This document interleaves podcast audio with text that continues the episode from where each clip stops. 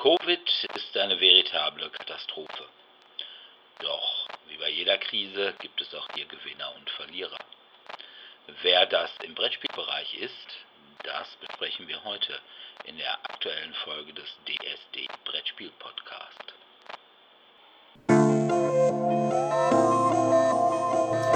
DSD, der Brettspiel Podcast.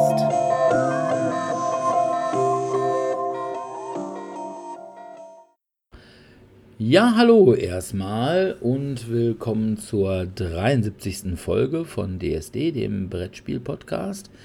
Heute wollen wir uns mit den Corona-Gewinnern und Verlierern in der Brettspielwelt ein wenig beschäftigen. Aber bevor wir das tun, wie immer unsere Medienschau.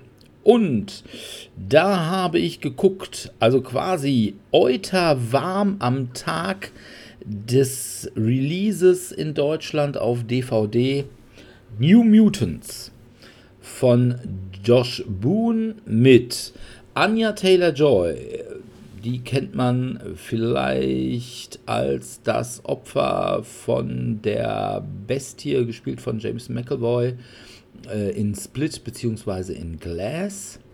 Als Iliana Rasputin, aka Magic mit Maisie Williams, bekannt als Arya Stark aus Game of Thrones, als Rain Sinclair bzw. Wolfsbane, mit Charlie Heaton, der ist bekannt als Jonathan Byers, der Bruder von Will und der Freund von Nancy Wheeler bei Stranger Things, als Sam Guthrie bzw. Cannonball, dann Blue Hunt als Danielle bzw. Danny Moonstar, aka Psyche.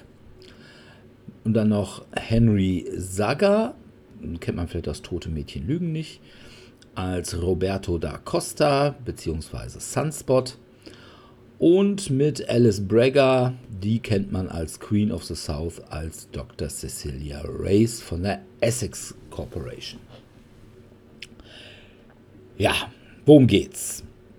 Dani Moonstar kommt, nachdem sie als einzige aus ihrem Heimatort eine Katastrophe überlebt hat, deren genaue Herkunft erstmal so ein bisschen offen bleibt, in eine Einrichtung, also eine Art Krankenhaus, wo ihr geholfen werden soll. Und die anderen New Mutants, also Magic, Cannonball, Wolfsbane und Sunspot, die sind da schon. Und das Problem ist jetzt, dass Dani ihre Fähigkeiten nicht wirklich kontrollieren kann, die anderen im Übrigen auch nicht so richtig. Und ihre Fähigkeit ist halt eben, dass sie anderen Leuten ihre Ängste zur Realität werden lassen kann. Das heißt immer, wenn sie Angst hat oder wenn sie träumt oder so, dann werden die schlimmsten Ängste, die sich bei den anderen im Wesentlichen immer darum drehen, wie sich ihre Mutation manifestiert hat, Wirklichkeit. Ja, im Anfang ist diese Dr. Cecilia Race auch ganz nett und macht dann immer schön Übungen mit denen, so Konzentrationsübungen und Meditation und was weiß ich nicht. Und sie tut so ein bisschen so, ja, es gibt da eine Schule und da sind alle so wie ihr und aber damit ihr auf diese Schule gehen könnt, müssen wir hier lernen, eure Fähigkeiten zu kontrollieren. Also tut so ein bisschen äh, so, als wäre sie die Vorfeldorganisation der X-Men beziehungsweise der Xavier School for Gifted Youngsters. Aber da hat man dann in der Folge ein bisschen Zweifel dran, zumal sie dann auch irgendwelche E-Mails bekommt und die sind dann irgendwie unterschrieben mit der Essex Corporation. Und ja, Essex, wenn man sich so ein bisschen mit den X-Men auskennt, weiß man, Essex ist Mr. Sinister. Lange Rede, kurzer Sinn. Irgendwann wollen die New Mutants fliehen Und das ist dann der Punkt, wo die Action so richtig losgeht. Ja, Wie es ausgeht, hm, soll man sich mal selber angucken. Der Film hatte eine extrem lange Entstehungsgeschichte. Also der ist, glaube ich, begonnen worden, lass mich nicht lügen, 2015 oder so. Dann wurde er auch, glaube ich, umgecastet und dann war der Film fertig. Das war, glaube ich, dann irgendwie 2016 oder 2017. Und dann wurde er tausendmal umgeschnitten. Und äh, ursprünglich sollte der ein Horrorfilm werden. Das ist wohl auch beim Publikum ganz gut angekommen, aber dann hat Disney die ganze Sache ja übernommen und gesagt, oh, jetzt machen wir Familienfilm. Aber weil das eben in den Probevorführungen so gut angekommen ist, gesagt, ah, jetzt machen wir doch Horrorfilm und hin und her und her und hin. Jedenfalls ist er jetzt rausgekommen. Angeblich soll es jetzt ein Horrorfilm sein. Das würde ich nicht so sehen. Also ich würde sagen, das ist eher so eine Art Breakfast Club, wo Magic so ein bisschen Don't you forget about me. So. Magic so ein bisschen die Bitch ist, die aber ganz gut aussieht. Sunspot ist halt so der reiche Schönling. Rain ist so die nette Schüchterne. Cannonball ist der arme, wilde, gut aussehende mit dem großen Herzen. Also quasi die gleiche Rolle, die Charlie Heaton auch in Stranger Things spielt. Ja, und das Ganze halt mit ordentlich Action und ordentlich Trickeffekten und was weiß ich nicht. Und der Film hat sehr, sehr schlechte Kritiken gekriegt. Oh, das ist nicht sehr schlecht, aber durchgehend eher negative Kritiken. Und das würde ich sagen, das ist nicht gerecht. Der Film ist meines Erachtens weit besser als Dark Phoenix, weil die Leute da drin Alles alle, besser ist als Dark Phoenix, deiner Meinung nach? na, das kann man nicht sagen. Das ist aber Also- schon hart am Limit, ne? Ja, aber man muss halt tatsächlich sagen, es kann ja fast jeder besser Schauspielern als Pausbäckchen Sophie Turner. Und das, Also die Aria Stark ist besser? ja, hundertmal. Also ich muss ehrlich sagen, ich hatte auch gedacht, boah, Arya Stark, hm, ja, weiß nicht. Die Maisie Williams ist total niedlich. Also die hast du wirklich von Anfang an echt lieb. Und das bei mir, der ich ja eher so ein Gemüt wie ein Fleischerhund hat. Und dann kam auch, ne, dann hatten auf einmal wurde dann zwischen Danny Moonstar und Rain, also Maisie Williams, noch so eine lesbische Beziehung angedeutet, wo ich gesagt habe, oh nein, da müssen sie jetzt so gleich wieder irgendwie ordentlich Wokeness äh, in den Film rein schuhhornen, weil das natürlich in Comics total anders ist. Da ist Ran halt nicht lesbisch, im Gegenteil, da ist ein Großteil ihrer Story ist, dass sie mit irgendwem zusammen ist, ein Kind kriegt und das Kind dann stirbt. Und ja, aber es war, ich, es fiel nicht unangenehm auf. Es war auch nicht so nach vorne geschoben. Ne? So, oh, hier, seht, seht her, wir sind jetzt divers. Sondern hat gesagt, ja, die, ne, ja, halt ein bisschen Händchen. Ist halt auch irgendwie so ein bisschen alles so Teenager-mäßig, also nicht so richtig groß auf Liebe, Lust und Leidenschaft abzielend. Und das finde ich, das passt gut, das ist rund. Und ja, es wird auch wirklich dadurch, dass Maisie Williams einfach auch so ein bisschen, ja, man kann das ein bisschen unschuldig und ja, zurückhaltend. Das ist wirklich, also ich würde fast sagen, das ist die Glorious Ladies of Wrestling unter den X-Men-Filmen. Also wirklich liebenswert. Und trotzdem ordentlich Action dabei. Und ja, Anna Taylor Joy ist extrem bitchy. Und ja, wirklich, finde ich eigentlich einen guten Film. Also, er wirkt kürzer, als er tatsächlich ist. Also, die Handlung ist jetzt nicht so komplex. Aber, Mai, ich finde es in Ordnung. Ich war gut unterhalten und kann den Film echt jedem empfehlen. Ich finde ihn tatsächlich auch besser als die X-Men davor, also auch besser als Apocalypse. Also überhaupt diese ganzen mit McElroy als Professor X X-Men-Filme. Die fand ich alle nicht so besonders. Ich würde jetzt nicht sagen, dass er besser ist als äh, X-Men 1, aber ja, und auch nicht, vielleicht auch nicht unbedingt besser als Days of Future Past. Aber ja, in Ordnung. Also, so könnte es weitergehen. Ich habe ja auch so ein bisschen die Hoffnung, nachdem jetzt hier die Essex Corporation drin vorkommt, dass man vielleicht ja doch mal Mr. Sinister als Gegner aufbaut und man da vielleicht in X-Men technisch noch mal ein bisschen was sieht. Wobei sie, glaube ich, in der nächsten Phase des MCU definitiv keinen X-Men-Film haben.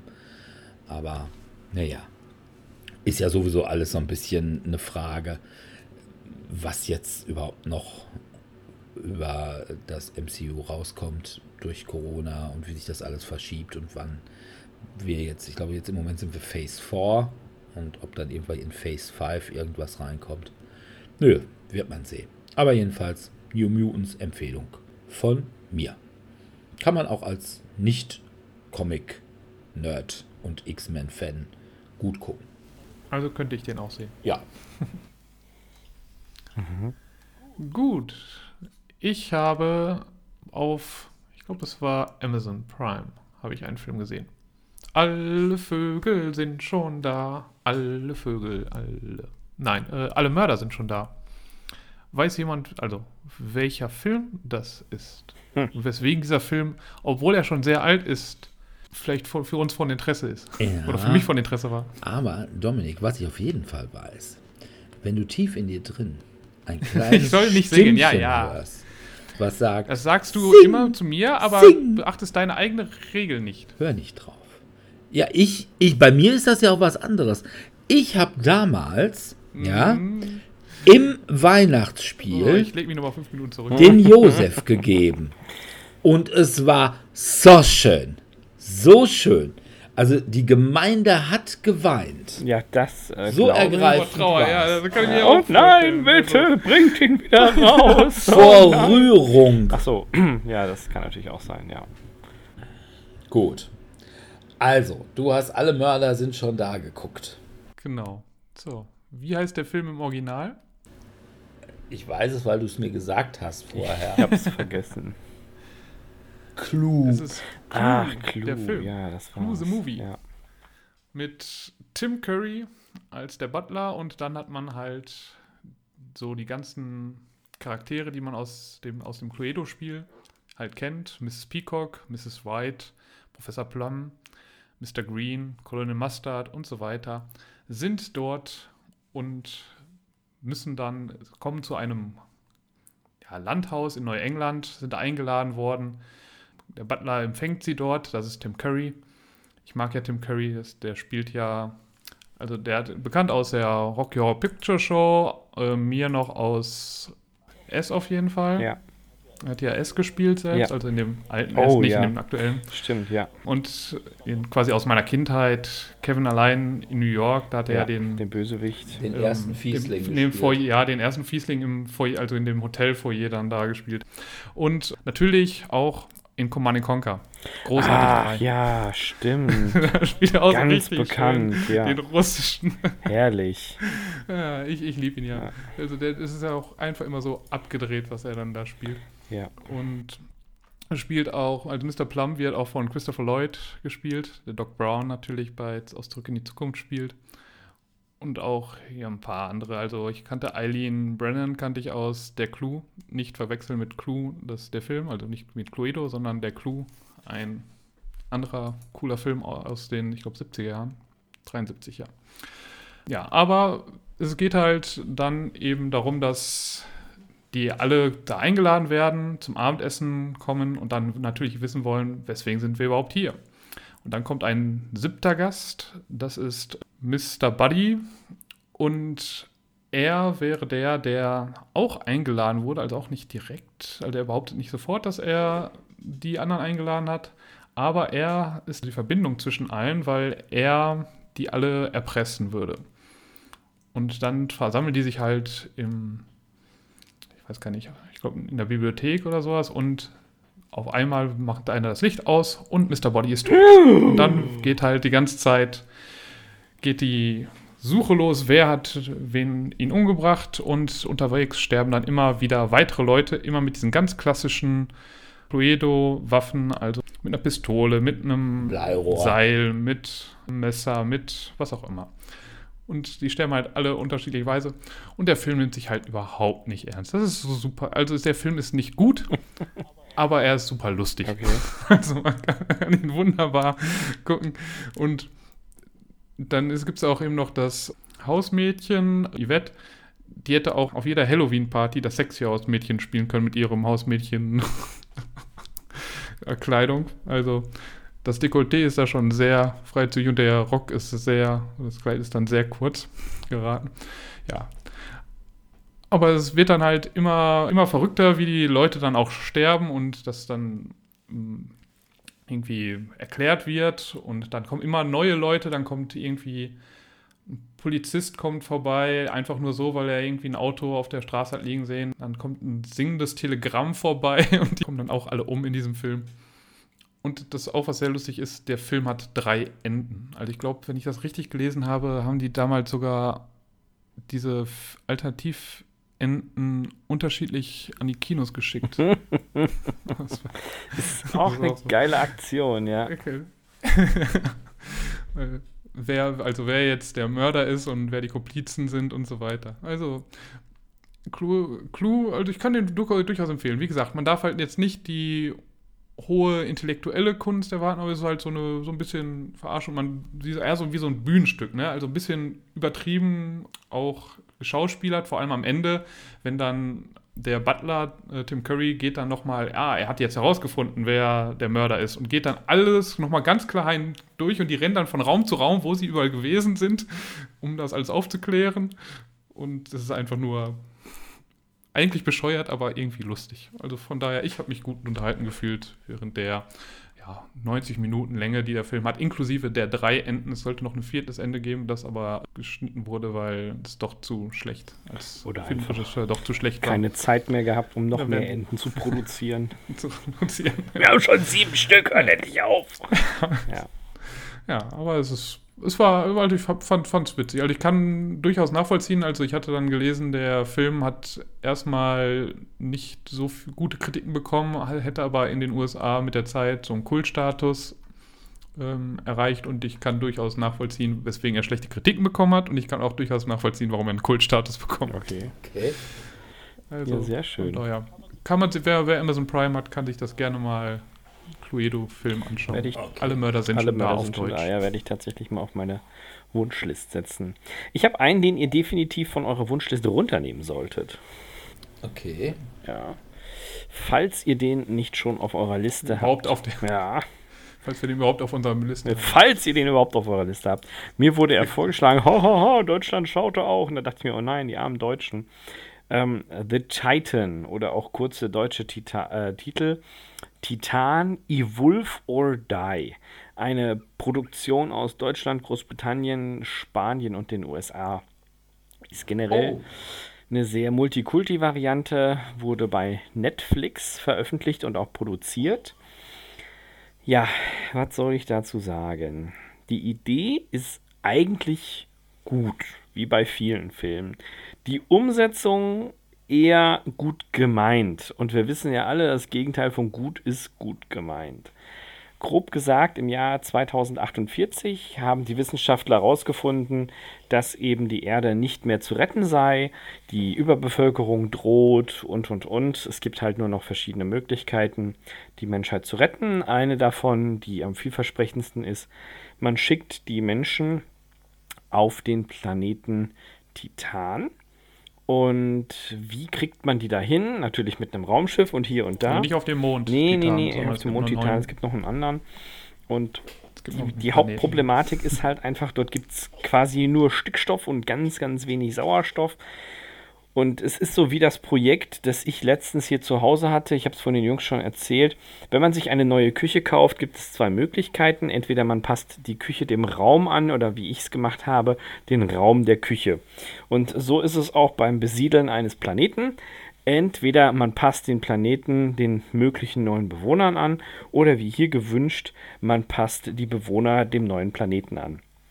Im Rahmen eines Forschungsprojektes, dem sogenannten Titan-Projekt, werden diverse Freiwillige, möchte ich es jetzt einfach mal nennen, in eine Forschungsbasis einquartiert und dort genetisch verändert. Und zwar versuchen sie dort den sogenannten Homo Titaniens zu schaffen, den Mensch, der auf dem Titan überleben kann. Jetzt läuft das, wie war es zu erwarten, nicht ganz so wie geplant. Und kurzum, es ist so ein bisschen zehn kleine Jägermeister. Wer bleibt übrig? Man weiß es nicht. Bleiben überhaupt welche übrig? Das will ich jetzt gar nicht verraten. Fakt ist, die sterben wie die Fliegen. Der eine stirbt hier dran, der andere stirbt da dran, wieder einer wird aggressiv und wird dann niedergeschossen und, und, und. Und am anderen Ende des Films geht es eben darum, wer fliegt da überhaupt hin und fliegt da überhaupt einer hin. Ja, was soll ich sagen? Also, ich finde die Idee eigentlich schön. Die ist auch von der Besetzung her ganz gut. Dirk hat es ja vorhin auch so schön ausgeführt. Sam Worthington spielt den Lieutenant Rick Jensen, der auch den Hauptcharakter darstellt. Der wird aufgrund seiner ganzen Sachen äh, so stark verfremdet, dass man ihn kaum noch erkennt. Der hat mitgespielt in Zorn der Titanen, ein riskanter Plan, Last Night, eine offene Rechnung, Avatar, Aufbruch nach Pandora, da ist er ganz bekannt geworden mit. Und er macht das eigentlich auch ganz gut, also schauspielerisch eine solide Leistung. Er hat auch eine ganz gute Co-Schauspielerin, die Tori Schilling, die kennt man aus der Serie Orange is the New Black, wo sie die Piper Chapman spielt, die Hauptcharakterin. Und das ist auch ganz gut umgesetzt. Es gibt auch viele gute Gastdarsteller, die ich jetzt gar nicht alle aufzählen will. Die haben alle so kleinere Rollen. Fakt ist aber, Lissandé spielt ja. aus Game of Thrones. Genau, ja. Tully, Tully, ja, spielt auch mit. Also es spielen, wie gesagt, einige mit. Aber was mich halt einfach genervt hat, ist, dass dieser Film sehr langatmig wird. Es sind sehr viele Sequenzen, wo ich mir dachte, oh Gott, zum Glück kann ich hier vorspulen. Und so habe ich es halt geschafft, anstatt äh, 91 Minuten, nee, Entschuldige, 97 Minuten, mir den ganzen Film auch in 82 Minuten anzugucken und habe nicht das Gefühl, dass ich irgendwelche wilden Sequenzen verpasst habe. Ich gebe zu, dass ich phasenweise auch einfach vorgespult habe, weil ich wissen wollte, was jetzt am Ende passiert.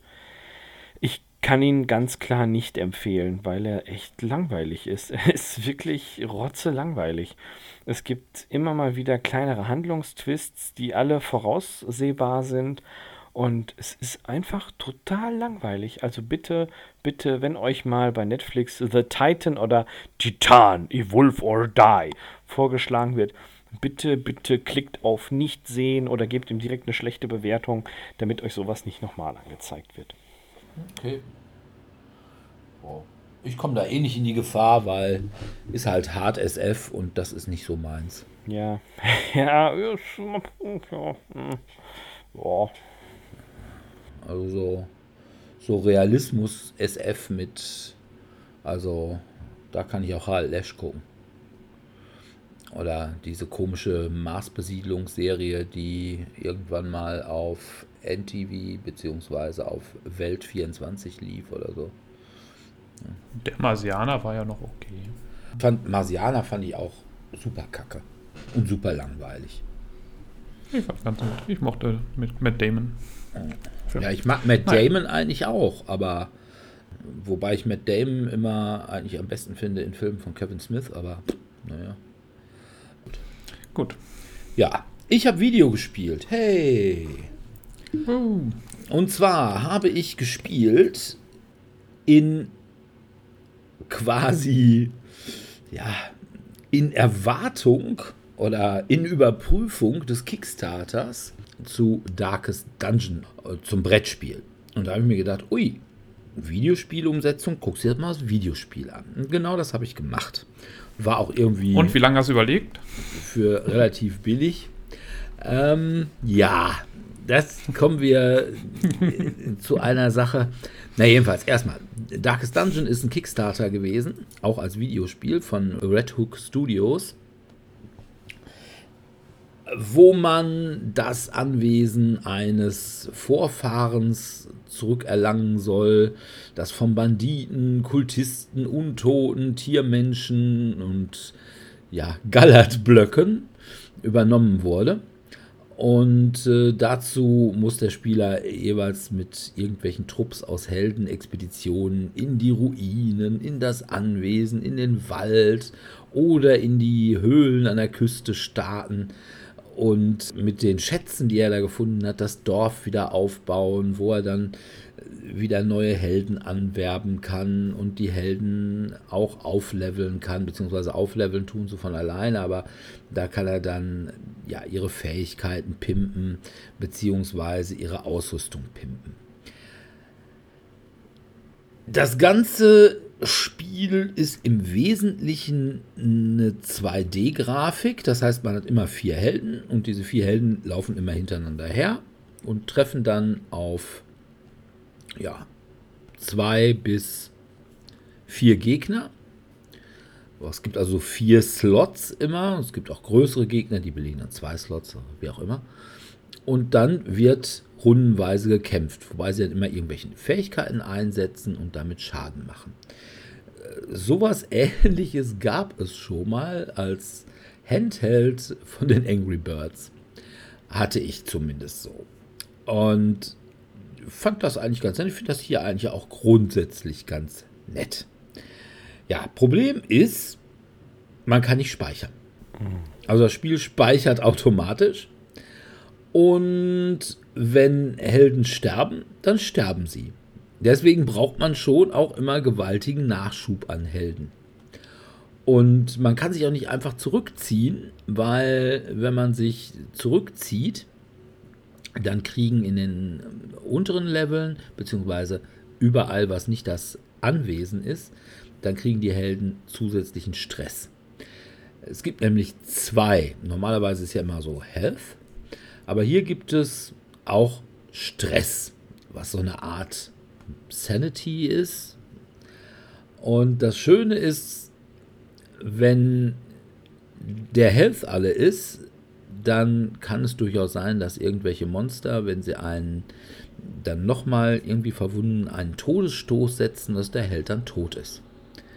Witzig ist, wenn die Helden zu viel Stress kriegen, dann kriegen sie einen Herzinfarkt und dann sind sie auf jeden Fall tot. Okay, es klingt auf jeden Fall schwierig. Und irgendwelche Wunden und irgendwelche äh, Krankheiten, die die auch kriegen können, die Helden, oder irgendwelche äh, positiven oder negativen Eigenschaften, die sie über irgendwelche psychischen Stresssituationen in den Dungeons äh, erleben, die bleiben alle komplett drauf. Die kann man zwar im Dorf wieder abbauen.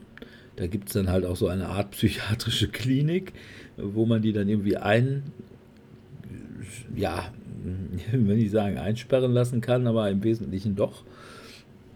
Wo dann ihre Marotten geheilt werden oder man kann sie ins Kloster schicken, wo sie dann mit innerer Einkehr ein bisschen Stress abbauen können oder man kann sie in Puff schicken, da können sie auch Stress abbauen. Also ja, es ist ziemlich hart. Und ein Held, der tot ist, ist tot. Ne? Das ist einfach mal die Sache. Und wenn du dann, es gibt irgendwie sechs Stufen, und wenn du da einen sechs Stufen Helden hast, den du da lange und ja, ausdauernd aufgebaut hast und hast du irgendwie wirklich ein bisschen Pech und so ein Gallert-Block schleimt dich ordentlich ein oder die Hexe kocht dich oder was weiß ich nicht, dann ja, bist du am Arsch. Also, ich meine, das ist sowieso so eine Sache, das Ganze ist echt hart.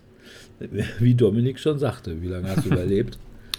Ja, ich glaube, ich habe das Spiel nicht gespielt, weil ich weiß, das ist einfach nichts für mich. Das ist Roguelike und es ist super hart und ähm, ich habe einfach nicht mehr die Geduld für solche Spiele. Also dafür müsste ich 15 Jahre jünger sein, dass ich da Zeit, 10, 15 Jahre jünger, damit ich die Zeit und die Geduld dafür hätte.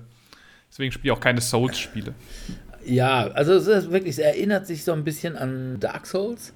Und ich gebe auch da, durchaus zu, ich habe das am Anfang, habe ich es tatsächlich so gespielt, wie man es spielen sollte. Aber ich bin ja halt auch ein bisschen was älter und äh, gebe Dominik da recht. Ich habe also auch nicht mehr die Geduld dazu. Wollte aber doch einfach nochmal sehen, wie das Ganze ausgeht. Möglicherweise einen Trainer runtergeladen. Ich bin schockiert.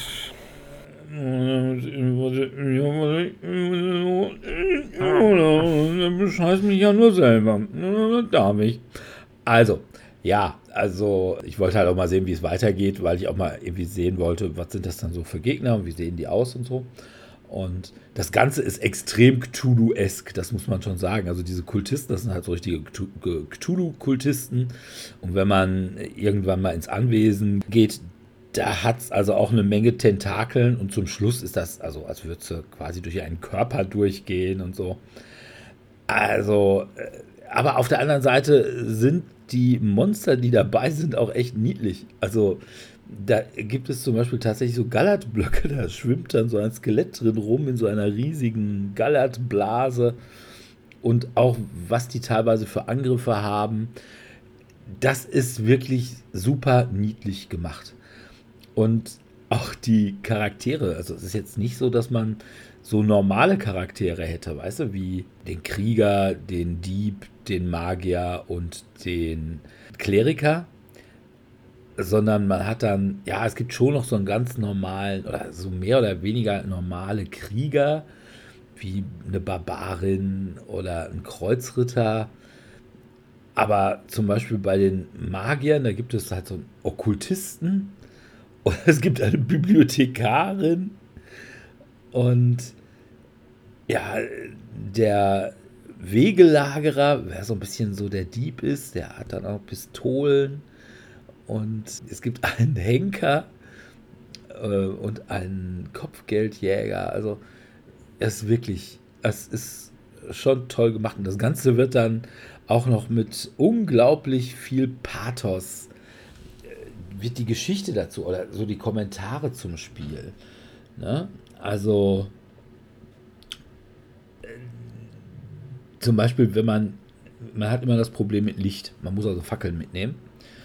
Und wenn das Licht ausgeht, kriegt man im Dungeon Stress, logischerweise ja. ordentlich Stress. Logisch, ja. Und dann irgendwie, immer wenn man da so eine Fackel neu anzündet, dann so, The match is struck, the path is clear, we need only the strength to follow it. Und wirklich solche Kommentare hast du da permanent. A nice reward for a task. Well done. Und ich finde es cool. Und ich äh, neige auch dazu, Darkest Dungeon halt, äh, zu Kickstartern, äh, das Brettspiel. Erstmal die Miniaturen sind wirklich eins zu eins übernommen, halt nur nicht 2D, sondern 3D. Und ach, also auch noch super. Man hat zum Beispiel eine Figur, der Unhold. Und der Unhold, der kann sich in ein ja, Monster verwandeln, so eine Art Stier, Ziegen, Bock, keine Ahnung. Und immer wenn er sich dann aber verwandelt, dann kriegen die Mitstreiter auch gleich wieder Stress. Und also von daher, ich fand es wirklich gut. Ich kann das nur empfehlen. Und spielt von mir aus mit im Trailer und cheatet halt.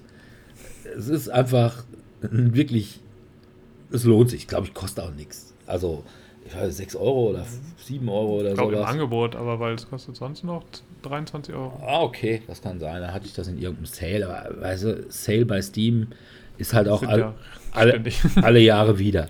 Alle drei Monate, ja. Ähm, und dann kann ich das wirklich nur empfehlen. Man hat eine Menge Spaß dran.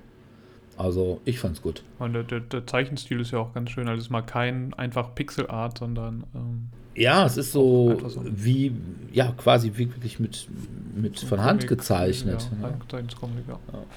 Und wie gesagt, ich finde die Charaktere auch einfach ziemlich cool. Also Charaktere sind es ja nicht, es sind ja Abziehbilder. Also die Klassen. Das Brettspiel war dann auch recht erfolgreich auf Kickstarter, ne? Jo. Hat 5,6 Millionen. Jo. Allerdings habe ich habe es also tatsächlich noch nicht gebacken, ja, weil ich echt abwarten möchte, bis wann ich Solomon Kane kriege. Das ist nämlich der. Ist das auch von Mystic? Mystic? Ja, genau, Sorry. Mythic Games. Mystic. Ja, ja. Und Sport. da, äh, ja, ich möchte mal erstmal den einen haben, dann überlegen wir was, weil ich finde, da haben sie sich halt nicht so richtig mit Ruhm bekleckert. Und äh, bevor ich dann den nächsten mache, dann wollen wir erstmal schauen, was das ist, was wir da kriegen. Aber also auch von den Regeln, ich hätte mir das Regelvideo dazu angeguckt und das schien mir echt sehr manierlich zu sein. Ja, okay. Also nicht ganz so roguelike. Weil ich glaube, ja, auf so ein Dark Souls, das Brettspiel, hätte ich keinen Bock. Na gut. Aber das passt sehr zu dem Spiel, das ich heute vorstelle, denn ich habe auch wieder geonline gamed und letztes Mal hatte ich ja schon über XCOM 2 gesprochen und diesmal habe ich dann tatsächlich mich hinreißen lassen und ein Add-on dazu runtergeladen. Und zwar, äh, ach Mist, wie hieß es denn? Gerade hatte ich es noch. War of the ah, Chosen? Danke, nee, War of the Chosen. Genau, danke Dominik. Dominik hatte mich auch wieder XCOM gespielt, habe ich gesehen. Ja, ich habe ich hab jetzt auch, hatte mich deiner Empfehlung und wie gesagt, ich hatte es schon bei mir ja, liegen. Ja, es hat mich die ganze Zeit sowieso angeguckt und als du es dann gesagt hast, da habe ich ja. gedacht, ja, jetzt muss ich es ja auch. Der Pile of Shame hat gesagt, ich bin halt noch bei gesagt, los geht's. Nein, War of the Chosen. War of the Chosen bringt neue Elemente mit in XCOM hinein. Zum Klassischen ist an die XCOM-Community muss ich nicht viel erzählen. Es geht grob darum, dass wir versuchen, unseren Planeten zu retten. Bei XCOM 2 haben wir es leider nicht geschafft. Der Planet wurde von Aliens besiedelt und die haben auch mittels Intriganten und ähnlichem die Kontrolle übernommen über vieles. Und wir sind im Widerstand. Der Widerstand, im Prinzip ist es nahezu der gleiche Handlungsstrang wie beim klassischen XCOM 2, aber schwerer und vielseitiger. Schwerer deshalb, weil War of the Chosen parallel läuft. Es zeigt, dass eben nicht nur wir auf der Erde gewisse Schwierigkeiten haben mit den Aliens, sondern auch verschiedene Alien-Superschurken untereinander um die Vorherrschaft auf der Erde kämpfen und die machen uns Rebellen natürlich das Leben schwer. Denn alle drei Superschurken, jeder hat eine besondere Fertigkeit, der eine ist super im Nahkampf, der andere ist psionisch begabt und der dritte kann einfach nur alles und jeden wegschießen, was echt nervig ist. Und diese sind eben auch dabei und machen uns den Alltag zur Hölle. Wie schaffen wir es, da durchzukämpfen und uns durchzunavigieren? Ganz einfach, indem wir versuchen, möglichst schnell eine fette Rüstung zu bekommen und einen richtig dicken Blaster. Aber es gibt auch Neuerungen und zwar gibt es drei Fraktionen, die quasi das Konträr spielen. Bei dem einen handelt es sich um die sogenannten Schatten, ein Volk oder eine Form der Mutation, die besonders im Verborgenen operiert, die tatsächlich die besondere Eigenschaft hat, dass man im Verborgenen auf XCOM-Mitarbeiter schießen kann, also auf deren Soldaten vielmehr, und nicht zwingend entdeckt wird, was manchmal sehr, sehr praktisch sein kann, vor allem als Scout, weil sie einen deutlich kleineren Entdeckungsradius haben, schicke ich die eigentlich immer stumpf nach vorne zum Aufklären und bringe danach meine ganze Crew in Stellung, um das Gefecht zu eröffnen. Die anderen sind psionisch begabte Nahkämpfer, die einfach durch Kill Situationen sich selbst aufladen und boostern. So nach dem Motto, ich habe fünf umgebracht, das heißt, die nächsten, denen ich haue, wemmen sich so richtig weg. Haben allerdings auch den Nachteil, wenn sie umgehauen werden, sind sie nahezu nutzlos für die nächsten drei Runden. Und dann gibt es noch einen Hybrid, das ist so eine Art Ranger-Einzelkämpfer, der irgendwie durch die Gegend geistert, der als besondere Fähigkeit einen Enterhaken hat, mit dem er durch die Gegend gleiten kann. Es handelt sich dabei tatsächlich um ehemalige oder eher gesagt abtrünnige Edwind. Truppen, die einfach sagen, äh, also wir würden schon gerne hier in Eintracht mit den Menschen leben und wir finden das mit dieser Unterdrückung hier nicht so cool. Naja, was soll ich sagen? Viele neue Features. Also ich empfehle es tatsächlich nur für XCOM-Veteranen, jemand, der das Spiel schon kennt und vor allem auch XCOM 2 schon mal gespielt hat denn es kann einen wirklich erschlagen. Die Truppen haben, wie von Dirk angesprochen, auch dieses Feature bezüglich des Stresslevels dabei. Man hat eben nicht nur die klassische körperliche Gesundheit, sondern auch die geistige, was dazu führt, dass die Einheiten auch ermüden können. Und eine ermüdete Einheit ist weniger konzentriert, sie läuft weniger weit, sie schießt sehr viel schlechter. Und wir wissen alle, wie das ist, wenn man müde ist. Man kann einfach nicht mehr so, wie man möchte. Als nächste Besonderheit ist hinzugekommen, das finde ich sehr schön bei diesen rundenbasierten Strategiespielen, dass man sogenannte Kameradschaften entwickelt mit anderen XCOM-Mitarbeitern. Das heißt, wenn Teams immer in einer ähnlichen oder gleichen Konstellation spielen, ich habe meinen XCOM-Personen eigenen Namen gegeben, dann rennt da zum Beispiel der Scharfschütze Dominik und der Nahkämpfer Dirk durch die Gegend. Und wenn ich Dirk und Dominik zusammen im Einsatz schicke, dann entsteht hier irgendwann Brotherhood of the World. Die machen hier richtig geil Party zusammen, was den beiden dann bestimmte Boni gibt, wenn sie im Einsatz sind. Allerdings die Kehrseite der Medaille, wenn Dirk mal wieder sieht, wie Dominik zufällig erschossen wird, bricht er ein bisschen in Panik aus und ist eigentlich nur noch zu nichts zu gebrauchen. Ja, auch das gehört zum Spiel ich finde es wirklich eine sehr gelungene Ergänzung und daher kann ich es nur jedem empfehlen. Es ist langer Spielspaß, also ich habe es jetzt, glaube ich, in den letzten zwei Wochen an die 30 Stunden gespielt. Ich finde vor allem sehr gut, dass man bei diesem Add-on viele Sachen einstellen kann. Also ich kann entscheiden, welche Submissionen ich spiele. Ich kann entscheiden, welche Auswirkungen permanent sind. Und das aller, allerbeste ist, um das Spiel kennenzulernen. Man spielt ja permanent gegen die Zeit im Sinne davon, dass die Advent-Truppen das sogenannte Avatar-Projekt vervollständigen wollen. Und wenn es vervollständigt wird, bevor wir den großen Gegenschlag gemacht haben, dann hat der Spieler verloren. Und bei diesem Add-on kann man eben entscheiden, wie lange das Avatar-Projekt dauert. Und ich als Weichei habe natürlich am Anfang direkt mal gesagt, hier, ich habe keine Ahnung, was das alles ist. Ich möchte, dass es die doppelte Zeit dauert. Und das macht es dem Spieler sehr angenehm, überhaupt in den Spielfluss reinzukommen und mal rauszuschauen, ist das was für mich, ist das nichts für mich, wo kann ich mich ausprobieren, was sind die einzelnen Vor- und Nachteile. Bei mir sterben zum Beispiel auch ständig die Rekruten. Ich habe keine Ahnung, was ich falsch mache. Ich sollte Dirk mal fragen, wie er das immer löst. Aber es ist echt unterhaltsam. Ich mit einem Trainer. Mit einem Trainer, genau. ich kann es wirklich nur empfehlen. Wir haben's, ich habe es in dem Fall am PC gespielt. XCOM 2 War of the Chosen. Sehr, sehr schön. Okay. Okay. Zu guter Letzt habe ich nochmal Netflix geschaut. Diesmal den Film Red Sparrow. Ein US-amerikanischer Thriller, der auf den Roman von Operation Red Sparrow beruht, der von Jason Matthews und der damals auch irgendwelche Preise dafür gewonnen. Ich habe den auch gesehen, als aber jetzt schon länger her, ja. ja. Wie fandest du ihn? Ja. Erzähl mal. Ja, also ich sag mal ganz kurz, worum es geht. Es geht halt um die russische Prima Ballerina Dominika Ergorova, die quasi einen Unfall in Anführungszeichen erleidet. Also der Unfall ist absichtlich hervorgerufen worden und kann halt deswegen halt keine Ballerina mehr sein. Also ihre Karriere hat ein sehr schnelles Ende genommen und nun kommt halt ihr netter Onkel, der sowieso schon immer ein Auge auf sie hatte und hat dann jetzt gesagt, hier, deine Mutter ist krank und du kannst die ganzen Rechnungen nicht mehr bezahlen. Ich mache dir ein Angebot, was du nicht ablehnen kannst. So Mafia-mäßig. Ja, und sie soll dann eben Spionagearbeit für Russland machen und wird dann hinterher zu diesem Sparrow-Programm geschickt, wo sie dann lernt, wie man Leute manipuliert und insbesondere indem man halt A erkennt, was sie sich am meisten wünschen und dass, wenn das dann halt was Sexuelles ist, dann ist das halt auch etwas, was ich dann natürlich anbieten würde. Also im Grunde genommen ist es staatliche Prostitution mit ein bisschen Spionage dabei. Ja. Dabei bekommt sie schnell einen Gegenspieler, einen amerikanischen Spion, der einen Verbindungskontakt zu einem sehr hohen Tier in Russland hat aber die Russen wissen halt noch nicht, wer das ist und sie soll halt jetzt von ihm herausfinden, wer jetzt dieser Maulwurf ist und er hat, weil er einen Fehler gemacht hat, musste er eben erstmal aus Russland fliehen und dadurch hatten sie zwischenzeitlich den Kontakt verloren und er muss jetzt erstmal wieder den Kontakt herstellen und deswegen kreuzen ziemlich schnell dann deren Verläufe. Ja, der Film ist meiner Meinung nach recht spannend. Also er hat mich jetzt die ganze Zeit unterhalten auch.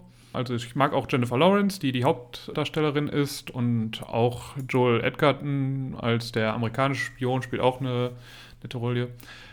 Was natürlich auffällt und was mir ein bisschen aufstellt, ist es halt weiterhin der böse Russe, der die ganze Zeit foltert und alles Schreckliche macht und seine eigenen Staatsbürger ausnutzt und so weiter und so fort, gegen den guten Ami. Und das ist halt meiner Meinung nach so der Hauptkritikpunkt. Ansonsten ist es halt sehr gewalttätig auch. Also die Folterszenen und auch sehr viel, da kommen auch zu den Sexualszenen, weil es kommt dann auch ähm, sehr viel Missbrauch halt vor. Also wird, wie gesagt, die werden halt trainiert auch, also ihren Körper dann einzusetzen. Wird auch da, wird auch gefoltert hinterher, weil man kann sich ja schon mal denken, bei so Spionagethrillern, da wird nicht immer alles glatt laufen. Und man ist die ganze Zeit theoretisch am überlegen, für wen arbeitet sie jetzt gerade? Arbeitet sie für die Amerikaner? Versucht sie mit den Amerikanern so ein äh, Doppelagenten zu werden? Oder ist sie doch wirklich die auf der russischen Seite? Oder man versucht sie ihr eigenes Ding? Man kann relativ früh schon erkennen, worauf das hinauslaufen wird. Aber ich möchte dann trotzdem hier nichts spoilern. ja. Also, Sebi, wie fandest du ihn? Ich war von manchen Sachen ein bisschen enttäuscht. Da dachte ich mir, da wäre durchaus noch mehr Potenzial gewesen. Und mir ist auch in der Tat diese Schwarz-Weiß-Thematik so ein bisschen böse aufgestoßen. Vor allem, da man auch merkt, es spielen ja sehr viele russische, russische Rollen sind ja da drin, ja. aber es spielt nicht ein einziger Russe ja. Ist, ist, wir, haben, wir haben Deutsch, wir haben Belgier, wir haben Engländer, wir haben Nordiren, wir haben was auch immer, aber keinen einzigen Russen. Und ich wundere mich auch nicht, warum, weil ich würde, wäre jetzt auch so, hm, irgendwie kriegen wir die ganze Zeit diese ganzen schlechten Szenen. Mhm. Aber ich hätte ja auch da mal, zumindest wenn man jetzt das ausgleichen würde, so, der, die Amerikaner, ja, ja, wir manipulieren ja auch quasi. Da wird dann mal so im Nebensatz erwähnt, ja, natürlich, wir sind halt auch Spione und da ganz ohne irgendwas passiert, geht das ja auch nicht, aber eigentlich, wir sind schon die Guten, ne? Und auch der, der hinterher, der Tonus ist dann hinterher so, der von dem Maulwurf, ja, ähm, die haben zumindest noch das Bild, dass sie gut sein könnten, so in die Richtung. Das muss ja reichen. Ja, ja klar. ja, das, also.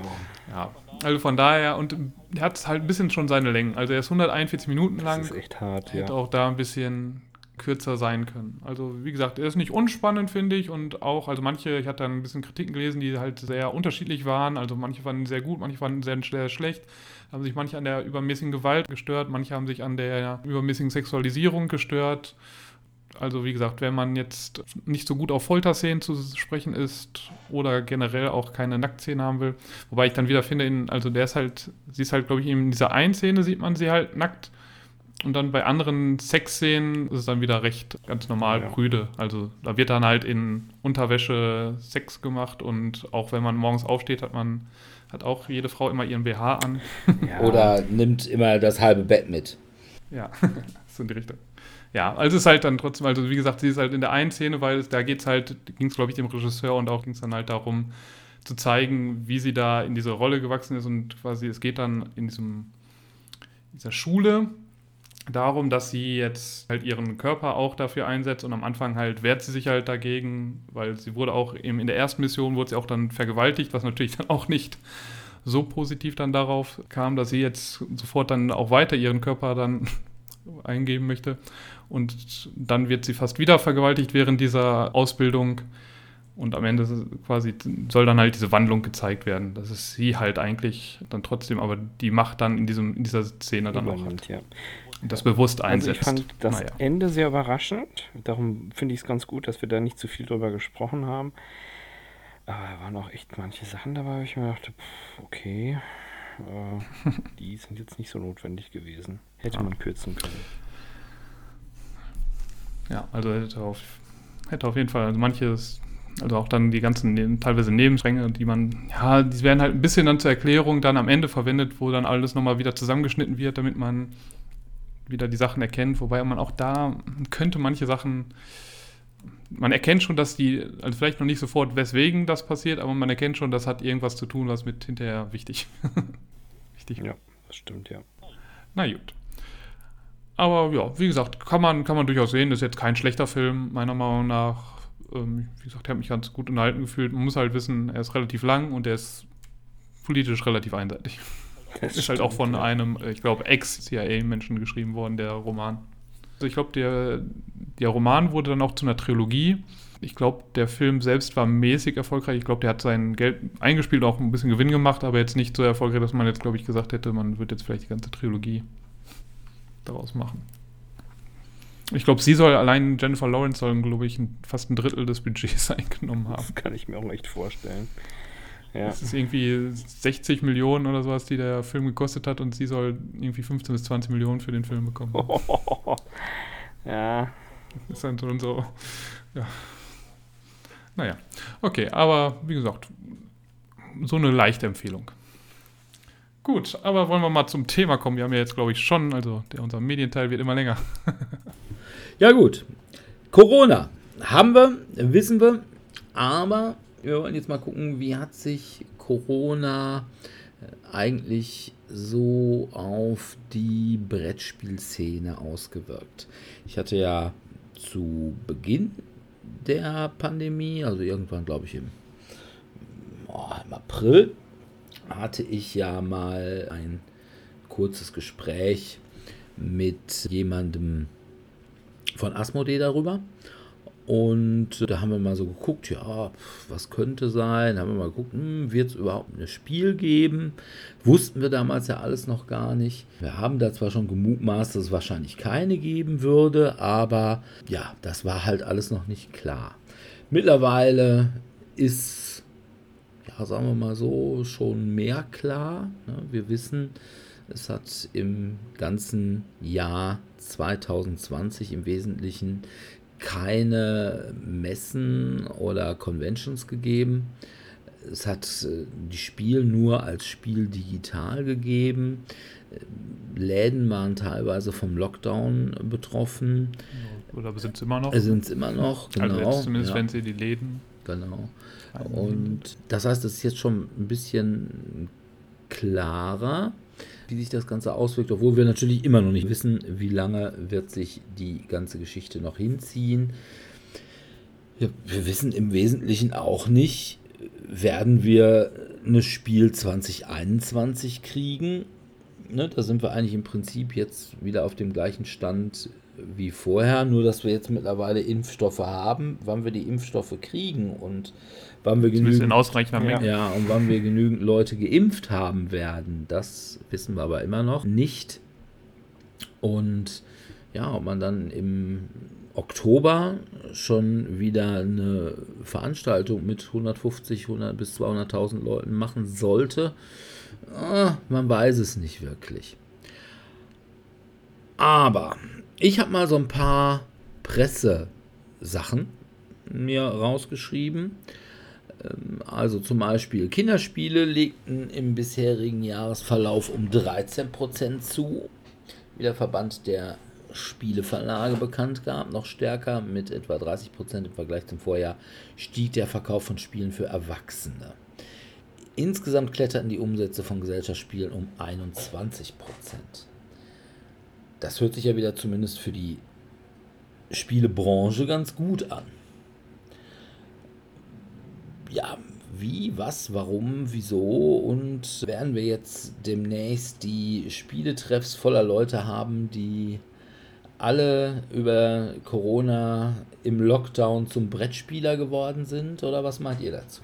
Also ich glaube, ein Großteil der, des Pluses wird auf Familien zurückfallen. Ich weiß auch nicht genau, also du hast ja die Pressemitteilung dann vielleicht vor dir, vielleicht steht das da drin, sind Puzzle mit dabei, weil auch Puzzle haben ja einen riesigen Die haben sehr großen Boom gehabt. Boost ja, bekommen. Das stimmt. Ja. Ähm, zu den Corona-Zeiten. Also, also, zu der Sache, äh, also und in diesem Zitat war zu Puzzle nichts drin, aber es gibt ein anderes und zwar Schmidt Spiele konnte sich 2020 um eine Umsatzsteigerung um 40 Prozent gegenüber dem Vorjahr freuen. Inklusive der Spielesammlung verkaufte sich Mensch ärgere dich nicht allein im letzten Jahr über eine Million Mal. Und mit 13 Millionen Euro war die Steigerung bei den Puzzles am signifikantesten. Im Vergleich ja. zum Vorjahr lag sie bei 66 Prozent. Kann ich, kann ich gut nachvollziehen. Also das ist halt auch so der Klassiker. Das kann man alleine machen. Das kann man zu Hause machen das ist tatsächlich auch was, was man bei entsprechender Ruhe und Konzentration umsetzen kann. Puzzle ist gut gelaufen, was meine persönliche Erfahrung ist. Also ich muss mich an dieser Stelle mal wieder bekennen, dass ich nicht so viel Online-Recherche gemacht habe wie Dirk, um entsprechende Zahlen zu glänzen, sondern ich bin da eher der direkte Typ. Ich habe bei Freunden angerufen und gesagt, oh, was habt ihr gespielt, ne? Und die haben halt gesagt, das Einzige, was wir primär gespielt haben, waren tatsächlich Online-Varianten. Also da hatten wir aber auch schon in der eigenen Episode, glaube ich, drüber gesprochen, dass halt eben solche Formate wie beispielsweise der Tabletop-Simulator von Steam häufiger genutzt wurde und eben für ein eingeschränktes, aber dennoch halbwegs kommunikatives Spielerlebnis geführt hat. Ja. Also, ich habe also auch meine Zweifel, dass sich diese Umsatzsteigerung so bei den Hobbyspielern oder bei den Hobbyspielen ja. oder sagen wir, nennen wir es Core Gamer oder genau. wie auch immer, ja. dass sich das da so richtig durchgesetzt hat. Denn ja, wenn man so sieht, das, was tatsächlich, was mehr gekauft worden ist, das sind halt so die Kaufhausspiele. Ne, ich habe ja. hier auch noch ein Zitat. Da hat es ja gerade schon Mensch ärgere dich nicht. Ja, gesagt. da seien derzeit vor allem Klassiker hochgefragt. Dazu zählen etwa Mensch ärgere dich nicht, Kniffel und auch Monopoly. Hm. Ansonsten seien neben kooperativen Spielen wie Exit Games auch sogenannte Roll-and-Ride-Spiele mit schnell verständlichen Erklärungen und kurzer Spielzeit erfolgreich. Ja, wo man dann halt eben mit Familie, den Kindern halt, ohne dass man jetzt selber, Papa hat trotzdem keine Lust, ja, erstmal eine Stunde Lust, lang ja. Regeln durchzustöbern, um dann festzustellen, dass das für die Kinder dann auch zu komplex ist und es dann doch nicht, mit den Kindern spielen kann. Ja, ja also ich denke auch, dass es wird halt trotzdem, also ich glaube, Kickstarter läuft weiterhin relativ erfolgreich. Ich meine, es wurden halt Sachen verschoben, die dann halt ankommen, aber ich glaube, kommt die trotzdem noch gefühlt jede zweite Woche ein neuer Kickstarter raus, der mehrere 10 oder 100.000 einnimmt. Wir hatten ja gerade schon bei Darkest Dungeon mit 5,56 Millionen. Ja, ist schon heftig. Der kam war im November, also auch jetzt nur mitten in der Corona-Zeit. Aber ja, ich würde jetzt, also ich habe ich habe also, ich habe noch ein paar Spiele halt auch im Laden gekauft oder bei unserem Händler eben des Vertrauens gekauft aber ich komme halt kaum dazu, sie zu spielen. Und das ist halt dann schon ein Problem, wenn ich immer mehr Spiele bei mir ansammle, die ich zurzeit nicht spielen kann. Ja, ne? wird die physische Pile of Shame immer größer. Apropos Händler des Vertrauens, was mir aufgefallen ist in meinem Freundeskreis, viele haben bei unserem Händler des Vertrauens tatsächlich ähm, Artikel bestellt für den Tabletop-Bedarf. Also sprich Farben, Pinsel, Lacke und ähnliches. Vor allem, weil aufgrund der Lieferschwierigkeiten mit vor allem britischen Artikeln einfach die Quellen vor Ort genutzt werden. Und dann man sagte, ja, ich bestelle lieber meine Plörren in Dortmund und sei es auch, dass ich, was weiß ich, ich sage jetzt einfach mal 50 Cent mehr bezahlen muss für Porto und Verpackung, als wenn ich es in den UK bestelle. Aber dafür ist es auch innerhalb von einer Woche da und nicht wie dort, wo jetzt die Lieferung tatsächlich aktuell am Zoll festhängt, schon seit mehreren Wochen. Und das fand ich eigentlich auch eine sehr spannende Entwicklung, dass man sich eben tatsächlich wieder mehr bei solchen Artikeln auf den Händler in der Umgebung beruft, weil man sagt, ja, da habe ich es da. Ich kann zwar nicht in den Laden, wobei das Tellurian das meine ich auch anbietet, dass du die Sachen abholen kannst ich glaube, das macht mittlerweile echt jeder Händler. Ja. Also ja auch unser in Ennepetal, da kannst du auch sagen, rufst vorher an, sagst, pass mal auf, hast du das und das da? Sagt er, ja, ja nein, weiß nicht. Ja. Und wenn ja, dann sage ich, okay, komm heute Nachmittag mal eben vorbei ja. und ja. hol's ab. Also wie gesagt, in ähm, meinem Fall ging es konkret um Farben, die bestellt wurden und sie sagten, das sind halt Basisfarben und die kriege ich nicht. Die habe ich äh, bei Games Workshop direkt bestellt und sie sagte, das ist eine totale Vollkatastrophe. Und ja, sie ist sich halt gar nicht sicher, ob sie die über UPS überhaupt wieder zurückschicken lassen möchte oder nicht, weil sie davon ausgeht, dass die Frist mit der Rückgabe überschritten sein wird, bis die Ware überhaupt ankommt. Ja, gut, wobei man sagen muss, das wird wahrscheinlich nicht an der Pandemie liegen, sondern Brexit. Brexit. Ja, ja, klar, gehe ich auch von aus. Aber das ja, sind so Sachen, wo ich dann auch mal dachte, ach ja, ne, gut, dass man mal drüber gesprochen hat. Ja. Aber ich denke mal, malen ist ja etwas, was man jetzt dann, wenn man noch einige Spiele hat, die man unbemalt hatte, weil man einfach zeitlich dazu nicht kam, im Lockdown hatten vielleicht ein paar Leute wieder auch mehr Zeit dafür. Ja, klar. Ja, klar. Also, ich kenne auch einen Kollegen in der Schule, der, ich weiß gar nicht, der hat jetzt, glaube ich, Size ist halt sein Lieblingsspiel gewesen oder hat der alles dann für gemacht und ich glaube, der hat jetzt auch, auch für andere Spiele, hat der, dann baut er sich jetzt quasi kleine Dungeons oder sonstigen Sachen, die er dann spielen kann. einzelnen Regalen oder sowas. Hat da die Zeit dann produktiv genutzt. Ja. ja. Seine Spiele aufzuwerten. Ja, Keine klar. Frage. Also ich sehe das teilweise auch so in Facebook-Gruppen, dass auch Leute, die sonst nie bemalt haben, gesagt haben, okay, ich fange jetzt mal das Bemalen an, weil äh, kannst halt auch nicht permanent Netflix gucken. Ja. Ne? Also dann wird halt irgendwann mal, hast du dir den Hintern wund gesessen und mittlerweile ist es ja auch so, gut, ich, ich glaube, da ich direkt immer vor meinem Computer bemale, äh, kann ich Netflix gleichzeitig laufen lassen, aber äh, du weißt ja auch mittlerweile echt schon kaum mehr, was du gucken musst oder kannst. Ne? Also da ist ja, du denkst ja, dabbelst da durch Netflix und denkst dir, ach, das war, nee. Von daher, naja, komm, hier, lass einfach laufen und malst ja eh. Also, das ist also irgendwie noch dann, kann man Gutes mit Nützlichem verbinden. Ja. Nein, aber das ist tatsächlich so eine Sache, machen jetzt auch mehr. Auch sogar, also man muss sagen, die Facebook-Gruppen sind durchaus sehr, ja, ich sag mal, Deutschland zentriert. Ne? Und in Deutschland ist natürlich einfach noch so, da gibt es ja immer noch viele, die sagen, nee, Kickstarter mit Miniaturen, die will ich ja gar nicht, weil da ist ja immer das Spiel dann schlecht. Ja klar, ne? Ist immer, sobald ich Holz dabei tue, wird das Spiel klasse. Während Miniaturen, ui, da muss es ja schlecht sein. Ist natürlich dumm. Aber gut, Deutsche. Aber es gibt halt doch viele, die jetzt irgendwie, ja, sag ich mal, wirklich so Scythe oder so, was ein paar Minis dabei hat, oder Gloomhaven. Und da gibt es jetzt viele, die sagen, oh Gott, jetzt schmeiß ich halt ein bisschen Farbe dran. Also ich glaube, ist dieses Jahr noch mehr als sonst die Frage gekommen, so, ich will jetzt mal was malen.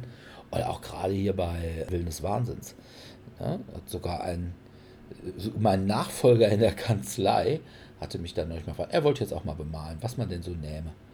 Und ob ich denn mal die Fotos von meinen bemalten Figuren ihm mal schicken könnte, dass er mal so ein bisschen so eine Vorlage hätte. Und das ist, glaube ich, so eine Sache. Und auch viele, die sagen, ja, ich habe jetzt mal angefangen mit meinen Kindern zu bemalen. Mhm. Ja, ist halt immer so, sieht dann halt schon auch aus, oftmals, wenn die Kinder erst noch sechs, sieben, so wie Spinnenweben überzogene Amöbe. Aber meine Güte, Eltern, die hängen sich sowas ja normalerweise dann auch immer an den Kühlschrank was die Kleinen gemalt haben oder ins Büro oder was weiß ich nicht, ist ja auch in Ordnung. Ne? Haben meine Mutter ja auch von mir gemacht, weil meine natürlich auch immer echt ziemlich gut aussahen, meine Bilder. Aber. So wie du mal wunderbar gesungen hast. Dominik, ich bin Also, so glücklich, Deine Mutter dass, hat dich immer aufgefordert. dass du das einfach auch einsiehst. Und ja, das ist, finde ich, auch mal gar keine schlechte Sache. Ne? Immerhin verbringt man auf diese Weise dann sinnvolle Zeit mit den Kindern. Die können sich kreativ austoben, lernen vielleicht auch noch mal irgendwie feinmotorisches Arbeiten, indem sie kleine Miniaturen bemalen, haben Spaß dabei und machen uns nichts vor, ist weit besser als die Blagen einfach vom Fernseher zu parken, wenn sonst während des Lockdowns halt nichts anderes geht. Aber wir haben ja gerade schon gesprochen über die Läden und über die Einzelhändler. Was meint ihr denn, wie sah da der Lockdown aus? Schwierig. Also ich prognostiziere Ja, also wenn du jetzt keinen guten und sehr gut laufenden Online-Shop hast, glaube ich schon, dass die Verluste da sehr hoch sind. Jetzt weiß ich halt nicht, wie gut dann da die Hilfen der Regierung ankommen, aber einfach, glaube ich, ist das für die nicht. Also man muss sagen, für den ersten Lockdown gab es keine Hilfen der Regierung. Ne, da gab es das einzige, gerade jetzt sage ich mal für Einzelhändler, äh, da wurde dann zwar gesagt, okay, Fixkosten, die zahlen wir euch, aber Ich meine, das ist ja beim so einem Laden zumindest im Gegensatz zu so einem einfachen Künstler, der halt keine Fixkosten, weil man durfte ja seinen eigenen, ja eben, seinen eigenen Lohn nicht mit abziehen, aber man konnte, man hat, wenn man einen Laden hat, hat man ja zumindest, hat man zumindest echt Fixkosten, die dann Ja. darunter fallen. aber so viel halt auch nicht, die Miete. Ja. Ja, und die konntest du dann ja sowieso irgendwie auf zwei Jahre verschieben. Und das Problem ist ja ganz einfach, der Unternehmerlohn, das ist das, was du brauchst als Einzelhandelskaufmann. Ne, Was hast du davon, wenn deine Miete bezahlt wird, aber du drei Monate lang nichts zu fressen hast? Ja, oder Ja, die Krankenkasse mal ganz schnell anklopft und sagt, haha, Sie sind Kunde bei uns, wir brauchen Geld. Sage ich, äh, ja, Ja. ich verdiene aber nichts. Ja, trotzdem, hier, Geld. Also die Sozialabgaben sind es, das, das einem so weh tut. so der Strom für die private Wohnung zu Hause. Ne? Da kannst du dann irgendwann sagen, na gut, kann ich ja, ich kann ja im Laden schlafen. Also das ist ein, das ist durchaus ein Problem. Und was noch ein Problem ist, und zwar für Händler, was noch gar nicht so klar ist, wie sich das auswirkt, wohl dem Vernehmen nach, das sind die Rabatte. Weil teilweise sind die Rabatte halt umsatzabhängig. Jetzt sind aber Großumsatz. ja, durch die fehlenden Messen sind die, die Großumsatztage, auch wenn du da vielleicht nicht viel Gewinn gemacht hast, aber du ja. hast auch nicht Umsatz gemacht und kamst dadurch im Folgejahr in eine bessere Rabattklasse. Das heißt, selbst wenn wir sagen würden, äh, okay, wir machen Ende Februar, früher wird das ja sowieso nichts, wahrscheinlich nochmals Ende Februar, machen wir die Läden wieder auf. Da wirst du trotzdem das Problem haben, dass du entsprechend schlechtere Rabatte kriegst. Das heißt, deine Marge wird sinken. Mhm. Das heißt, deine Preise müssen steigen. Das heißt, du wirst noch weniger konkurrenzfähig zu dem großen Corona-Gewinnler, nämlich wieder den südamerikanischen, diesem großen südamerikanischen Versandhändler, genau, mit dem lächelnden Ding auf den Kartons und eben auch tatsächlich, sag ich mal, den, es gibt ja auch im, im Brettspielbereich so reine Online-Vercheckereien, die sagen, also wir machen hier nur Preiskampf, wir tun nichts für die Szene, wir machen nur billig. Ja, das ist echt schlimm auch. Also das muss ich leider zugeben, das finde ich nicht gut es macht den Markt kaputt und auch unübersichtlich und es wird auch schwieriger dann für jemanden, der beratend aktiv ist. Also das, das finde ich ja bei unserem Laden so wunderbar. Bei einem Erstgespräch wird nicht gefragt, was suchst du, sondern es wird gefragt, was spielst du. Und daraus wird dann abgeleitet, was du tatsächlich, woran du Spaß hast. Und ich habe da auch immer gute Impulse bekommen, wo es dann hieß, ja, kennst du das, das? Nö, kenne ich nicht. Hier nimm mal Pummel-Einhorn mit, das ist ein super Spiel. Und dachte ich mir, ach ja, ne, hast ja recht. Man, da, da haben wir, jetzt machst du aber echt gerade keine Werbung für Theorien, wenn die die Pummel-Einhorn. Nee, ich meine, vielleicht bei dir haben sie, haben, haben sie erkannt, dass, dass, dass, du der Einzige bist, der, der an diesen Spielen Spaß hat. Aber ja. Ja, ich muss gestehen, ich bin eigentlich auch der Einzige, der da mal Werbung für macht. das ist wohl wahr. Nein, also ich habe tatsächlich dazu auch noch eine Fundstelle. Verbandsvorsitzender Hermann Hutter sagt nämlich, nicht alle hätten aber Grund zum Jubel. Vor allem der Fachhandel musste laut Hutter Einbußen von rund 11 Prozent hinnehmen.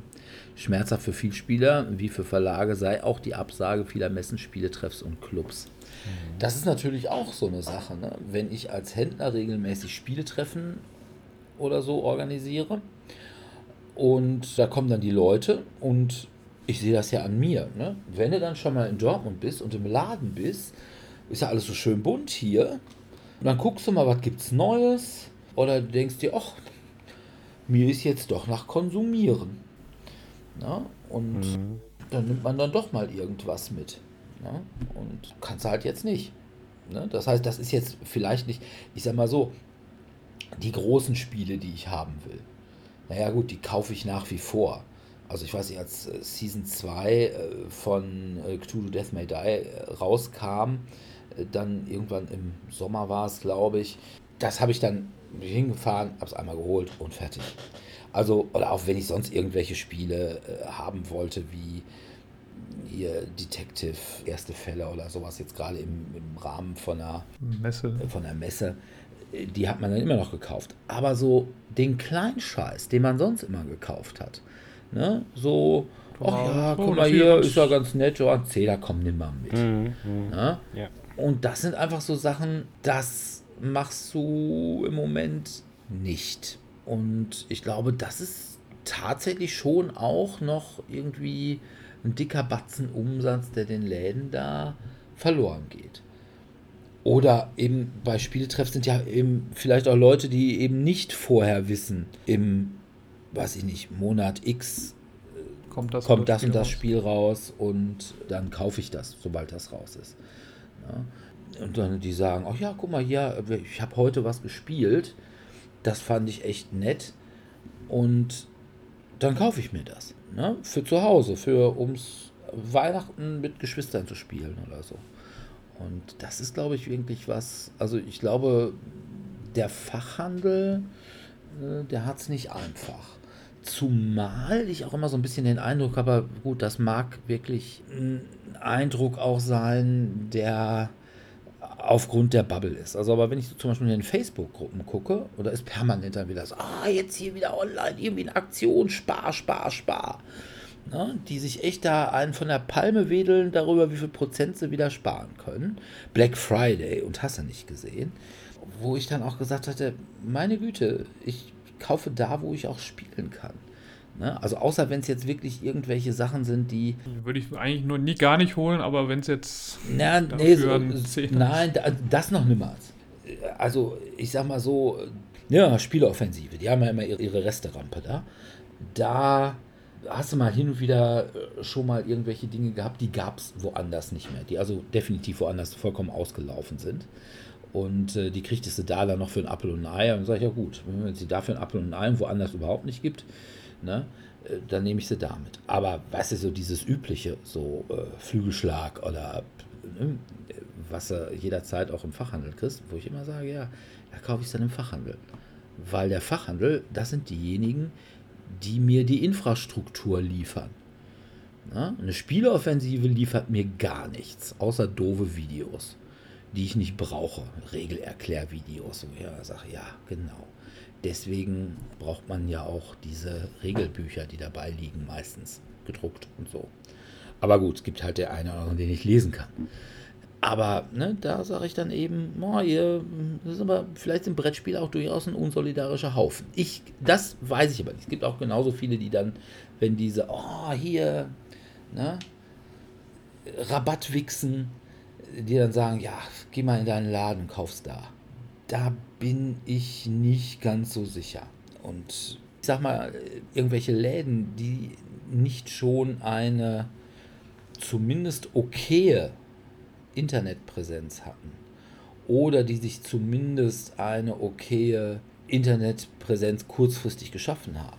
Oder die nicht versucht haben, in irgendeiner Weise auch mit ihren Stammkunden in Kontakt zu bleiben, sei es durch irgendwelche WhatsApp-Gruppen oder durch Slack-Gruppen oder durch Telegram-Gruppen oder was es nicht alles gibt oder bei Facebook, die werden es, glaube ich, echt schwer haben.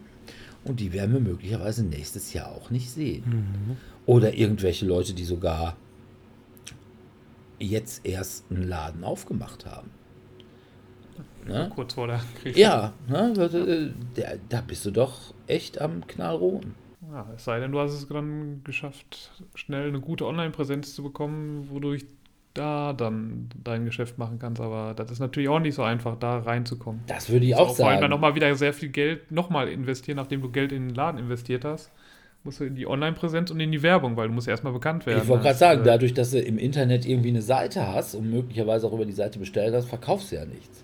Ne? Ja. Das ist ja, als ich stelle mich in eine Straße und sage, hier bitte, ich verkaufe. Dann muss aber erstmal einer vorbeikommen. Also für die ist das echt, glaube ich, eine echt schwere Zeit. Also ja, wie gesagt, aber es gibt halt sicherlich einige, die sind auch da, sind halt die Krisengewinner, ne? also mhm. so ja. Spieleoffensive und sowas. Ja, ja.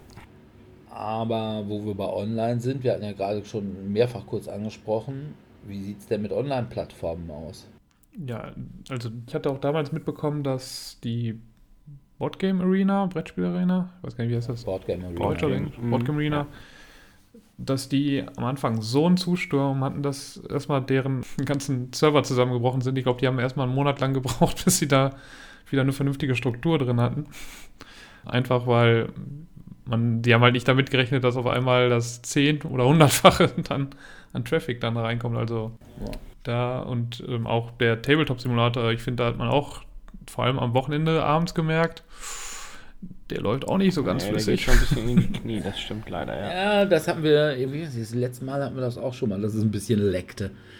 Aber äh, wo du gerade sagst, Board Game Arena, schätz mal, wie das ist ja so ein Abo-Modell. Ja, also du kannst ja gratis Sachen spielen und aber viele Sachen sind, muss halt Geld für bezahlen im Abo, wobei auch, glaube ich, immer nur eine Person das Abo haben muss. Ja. Das Prima-Abo. Aber schätz mal, wie viele da Mitglieder sind.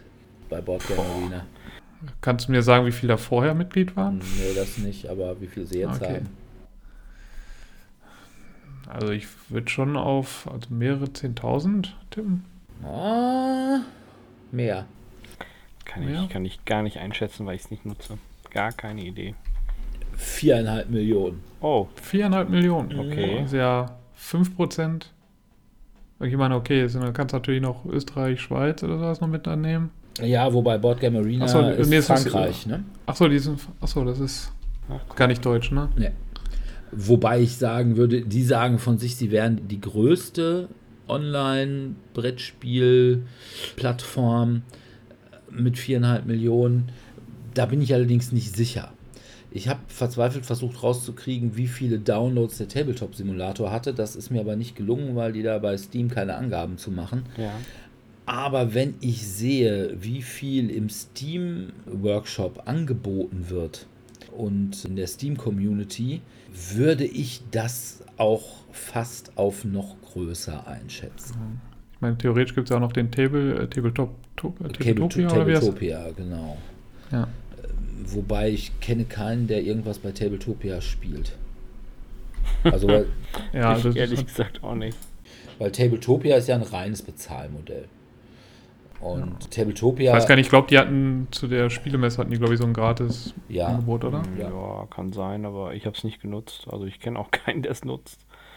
Und ich, also ich weiß jetzt auch bei Tabletopia nur, dass es eben auf der äh, Spielemesse gelaufen ist und ich habe aber auch von keinem gehört aus meinem Bekanntenkreis, der da hängen geblieben wäre. Zumal das Angebot an Spielen auf Tabletopia halt auch eher so korthosig ist, sage ich mal. Ja, für Korthosenträger ist das natürlich was. Ich weiß gar nicht, ist Tabletopia eigentlich ein deutscher Anbieter? Hm, Nicht, dass ich Nee, wüsste. das ist, Glaub glaube ich, das war ja mal ein Kickstarter, meine ich auch. Und ich glaube, es ist ein amerikanischer Anbieter. Ah, okay. Ja, gut, dann eben, äh, es spielen unglaublich viele Leute, was ich mitgekriegt habe, so über Zoom. Ja. Ja. Das habe ich auch schon erlebt. Also viele spielen tatsächlich über Zoom oder andere Plattformen oder auch Skype, wie wir zum Beispiel diese Episode auch über Skype aufzeichnen, beziehungsweise wir über Skype in Kontakt sind und dann über Audacity aufzeichnen. Viele machen das tatsächlich über Zoom, kenne ich mehrere Kniffelrunden, wobei ich da einmal skeptisch bin, ob ich das wirklich als Spieler durchgehen lassen soll. Aber nachdem ihr ja auch immer mich dafür rügt, dass ich äh, Pummel-Einhorn als Spiel durchgehen lasse, will ich mal großzügig sein und auch Kniffel als Spiel gelten lassen.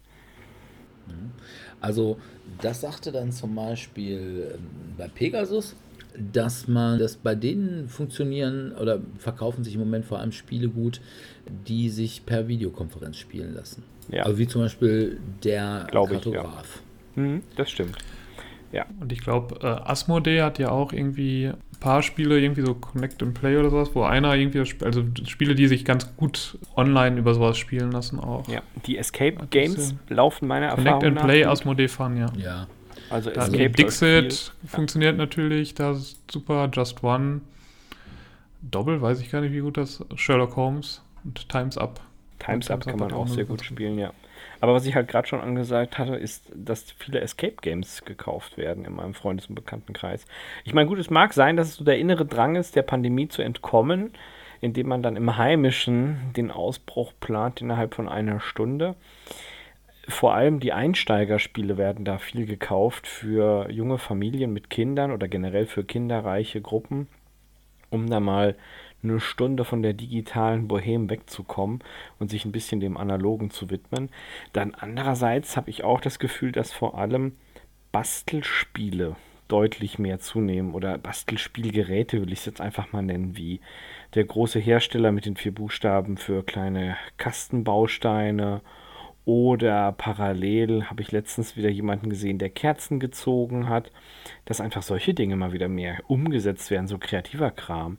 Ich wurde heute von einer Kommilitonin darauf hingewiesen, dass ihr erster Gang nach der Pandemie zu einem, auf Deutsch gesagt, Ramschladen ist, weil sie neuen Glitter braucht. Und da dachte ich mir, wofür? Und dann sagt sie, ja, sie hat angefangen mit Resin zu arbeiten und mit Resinharz sich Untersetzer und sonst so ein Kram selbst zu gießen. Und dann sage ich, okay, cool und dafür braucht man Glitter. Ja, sie ist Mädchen, sie braucht das. Soll jetzt nicht sexistisch klingen, aber sie sagte mir das genau so und dann denke ich mir, okay, dann darf man das auch als Zitat wiedergeben. Okay. Na gut, also ich sag mal so, es mag so sein, weil ich habe, glaube ich, in meinem Lebtag noch nie Glitter gekauft. Aber obwohl ich tief in mir drin ja, glaube ich, auch eine kleine Elfe bin. Ich habe mal essbaren Glitter gekauft und auch verschenkt. Und wir führten an dem Abend, äh, es war eine Geburtstagsfeier, die relativ feucht-fröhlich war, ein längeres Gespräch darüber, ob dann Pupu auch glitzert. Ich muss gestehen, ich habe noch keine Antwort auf diese Frage. Das kannst du ja auch feststellen, indem du dieses, wie heißt das Zeug nochmal, diesen komischen Likör, diesen goldenen, da ist da auch so, da ist so Blattgold drin. Mhm. Blattgoldglitter. Ich weiß nicht, irgendwie so ein Honiglikör, Schnaps, Gedöns, irgendwas Dresdner Goldwasser oder irgendwie sowas. Ja, also da ist ja auch. Aber äh, zum Brettspiel, ja, wie gesagt, müssen wir sehen. Es wird sich ja noch erweisen, was wir dieses Jahr eventuell noch an irgendwelchen ja, Conventions oder so haben werden. Ich weiß gar nicht, wie die jetzt mittlerweile stehen, was die BerlinCon angeht. Ich glaube, sie hatten sie mal auf März, April oder so verschoben. Ich glaube, das könnte auf jeden Fall noch knicken. Glaube ich auch. Zeit. Also ich glaube also im ersten Halbjahr. Vor Sommer wird da nichts. Gar nichts. Und Nein. ich muss auch ehrlich sagen, ich habe ja immer vollmundig gesagt, dass äh, zumindest wir hier im Podcast, die wir alle, ich glaube, mindestens in die dritte Kategorie zählen, ne? als Lehrende ja. in irgendeiner Weise, ja. Äh, dass wir bis Sommer geimpft sein werden. Auch das sehe ich noch nicht muss ich tatsächlich Wobei sie jetzt ja das neue aus Großbritannien ASEC, weil das soll ja irgendwie nicht ganz so gut für ältere Personen sein, ja. da haben sie ja dann überlegt. Ja, und jetzt kriegen wir auch Sputnik 5. Ich will, ich will Sputnik 5. Einfach wegen dem Namen. Ja, logisch. Also. mit Sputnik. Ich wurde mit Satelliten wurde ich geimpft. Ich will den. Ich will Haben sie als Probe mir hinten in den Hintern geschoben. Ich will den guten Russen-Stuff. Der wird nämlich, da ist kein medizinischer Alkohol drin, der wird mit Wodka verlängert. Ja. Meinst du mich das auf Putin dann nur auf den Bären oder sowas reiten? Ja, ja, also wenn du da die Spritze kriegst, darfst du danach nicht mehr Auto fahren. Da hast du gleich mal 1,5 Promille. Nein, aber ich äh, habe da so meine Bedenken. Allerdings muss ich auch ehrlich sagen, ich finde das mittlerweile, ja, es ist nicht so toll und gerade wenn man auf Miniaturenspiele steht, ne, da hat natürlich der Tabletop Simulator einen großen Nachteil. Die meisten Sachen, die da drin sind, haben unbemalte Figuren. Und das ist einem dann ja auch immer so ein bisschen widerwärtig. Ja, ich meine, wenn du was Gutes hast, dann kriegst du auch richtig stark modellierte. Also ja, die, dann ist es schon. Ja, die, die, dass die Miniaturen eingescannt sind, ja, aber halt nicht bemalt. Ja. Also sei denn, du hast welche so mit so pre-painted Sachen, da sind die dann teilweise eben auch 3D eingescannt oder so. Ja. Und äh, naja, es war halt trotzdem nicht der, der war, also vielfach arbeiten sie dann halt doch mit irgendwelchen Standys oder so. Mhm. Und ja, finde ich dann von dem optischen Erlebnis, aber es ist natürlich einfach schön bequem. Ne? Also, wenn du, wir eben jeden Mittwochabend da unsere TTS-Runde, ja, wo du sonst immer sagen müsstest, dann musste ich hier von Gevelsberg nach Dortmund fahren. Man muss sich vorher ja vielleicht auch mal duschen, anziehen. Wie? Anziehen? Solche Sachen. Ja, und hier ne, hängst dich einfach, weil wir arbeiten ohne Spiele Videokamera. Halt aus Gründen. TTS auch nicht so toll spielbar. Also wo ich dann sehr viel bewegen muss. Ja, äh, da ist dann das doch lieber so das bisschen, haptische. Ja, das ist schon. Ich meine, mischen geht schneller natürlich. Ja, wenn man es nicht vergisst. Und einmal auf Shuffle drücken. Teilweise ist das Aufbauen schon auch angenehmer. Also ja. schon praktischer. Aber ja, es ist. Ich meine, wenn die geskriptet sind, dann hat man auch wieder ein paar schöne Funktionen. Das Problem ist immer nur, was wir auch wieder manchmal festgestellt haben. Wenn man dann was falsch wenn, macht, dann ist der Genau, Wurm wenn drin. irgendwas falsch gemacht wurde, dann ist das komplette Skript im Eimer. Ah, das ist schon richtig. Dann kannst du das komplette Spiel fast knicken. Das ist, das ist wohl wahr. Ach, und noch eine Sache, wo wir gerade sagten, irgendwie, wo ähm, Sebi gerade sagte, mit Dinge selber machen. Ich glaube, was auch einen ziemlichen Hype dieses Jahr äh, erlebt hat, sind 3D-Drucker. Mhm, ja. Also ich habe auch in den ganzen Brettspielforen oder Gruppen, wo ich drin bin, habe ich noch nie so viel, ja, hier und guck mal, habe ich jetzt gedruckt. Also da sind doch, glaube ich, viele, die sich jetzt während der Pandemie so ein Ding angeschafft haben und jetzt ordentlich irgendwelche Inlays oder irgendwelchen äh, Fiddlekram da für Brettspiele oder so, irgendwelche Standys oder irgendwelche Boards, also hier so Playerboards und sowas ausdrucken lassen. Ja, Also- ja, das stimmt. Und es gibt ja mittlerweile sogar Leute, die Miniaturen drucken. ja, Und das Kenn soll gar nicht welche. mal so scheiße aussehen. Nee, also nee. wenn du einen vernünftigen Drucker hast, also Ja. Resin-Drucker zumindest. ja. Also nicht mit irgendwelchen äh, Filamenten. Also ich habe auch mit einer Gruppe gespielt, die haben tatsächlich mehrere Figuren in der Hoffnung, dass die jetzt keine Anzeige bekommen, aus der Stargate Universe Episode nachgedruckt und die ganzen Hauptcharaktere mit Carter und Co. und dann davon eine Zombicide-Variante gespielt. Das ist echt witzig. Das ist ein richtig gutes Fan-Artwork und die haben auch komplette Abenteuer, die angelehnt sind an Episoden dieser Serie eben umgeschrieben. Also die gibt es alle schon auf Italienisch oder Spanisch. Die anderen Länder sind da anscheinend etwas weiter als wir. Und sie haben die dann einfach nur ins Deutsche übersetzt und ausgedruckt, in eigene Kartenhüllen gepackt. Ist echt witzig. Na gut. Haben wir Apps erwähnt eigentlich? Also reine Oh, Brettspiele? nee. Ich denke mal, die dürften auch. Die sind auch zugegangen. sein, oder? also das erkenne ich an meiner App-Abrechnung.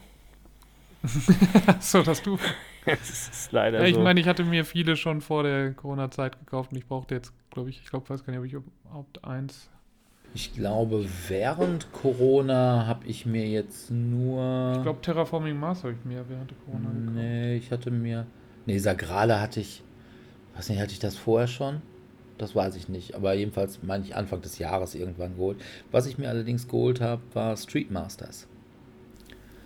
Und das ist auch ein wirklich gutes Spiel. Also, das muss man so sagen. Es ist sehr komplex. Ja, vielleicht sogar ein bisschen fiddly. Und mit sehr steiler Lernkurve. Aber das ist wirklich so von den Prügelspielen, also von den Prügelbrettspielen, ist das echt eine Sache, die ich nur empfehlen kann. ja, ich habe mich Also Ja, wo du gerade für sagst. Dominik wäre das was. Ja, genau, ist genau das Richtige für ihn. Aber jetzt, wo du es gerade sagst, hier bezüglich der App-Adaption, ich habe letztens mich auch mit, mit einem Brettspielefreund unterhalten, den ich noch von früher kenne, als wir noch in Präsenz am Tisch saßen und miteinander spielen durften, die gleichen Würfel in Händen hielten und keiner dich komisch angeguckt hat, wenn du sein Püppchen von A nach B geschoben hast. Und er spielt mit seinen Geschwistern über Online-Adaption Terraforming Mars. Also das haben die sich halt mehrere geholt. Er sagte, es scheint ganz gut zu klappen. Haben dann, ich würde jetzt einfach mal schätzen, das klassische Festnetztelefon am Start, um sich auszutauschen oder irgendeinen anderen. Und dann parallel äh, die App-Adaption. Also das muss wohl auch ganz gehen. Halbwegs. Ja, also ne, ich spiele jetzt, mittlerweile hat auch der Schnuff Star Realms. Hm, Und das mhm. spielen wir jetzt im Moment online. Ach was. Also nicht online, sondern eben ja, ja. äh, ja, über die App, halt. Ja. Ja. Und ja, sie spielt sie sich gut. Gibt da andere. Ach was. Hm? Nachdem ich einmal gewonnen habe, hast du aufgehört mit mir zu spielen. Du mich gelangweilt hast. Ja, ja, ja. Na gut. Okay, dann würde ich sagen, sind wir jetzt mit dem Thema durch. Harren wir der Dinge, die da kommen? Ich glaube, spannendste Frage dürfte tatsächlich sein, ob es dieses Jahr eine Messe geben wird. Und ich würde mal mutmaßen, dass wenn es dieses Jahr keine Messe geben wird, könnte habe ich meine Befürchtung, dass es nächstes Jahr auch keine gibt.